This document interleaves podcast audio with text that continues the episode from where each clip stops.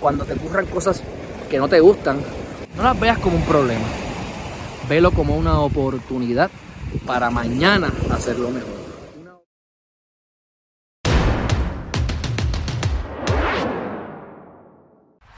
Saludos mi gente, bienvenidos y bienvenidas una vez más a Geriman TV. Miren ahí la luna está próxima a estar llena.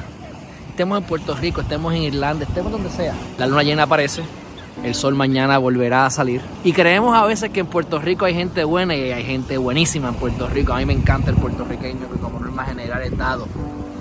Pero hemos visto, ¿verdad? Estando aquí en Irlanda en los últimos 10, 12 días, que aquí hay mucha gente buena, es una cultura muy diferente.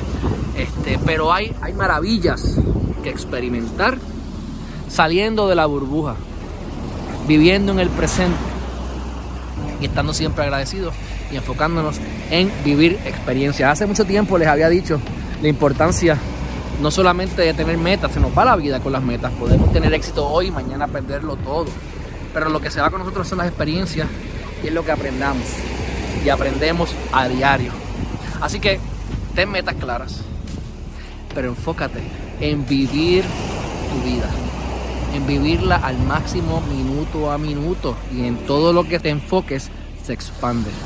Así que enfócate en lo bello y en las cosas positivas de cada situación. Cuando te ocurran cosas que no te gustan, no las veas como un problema. Velo como una oportunidad para mañana hacerlo mejor.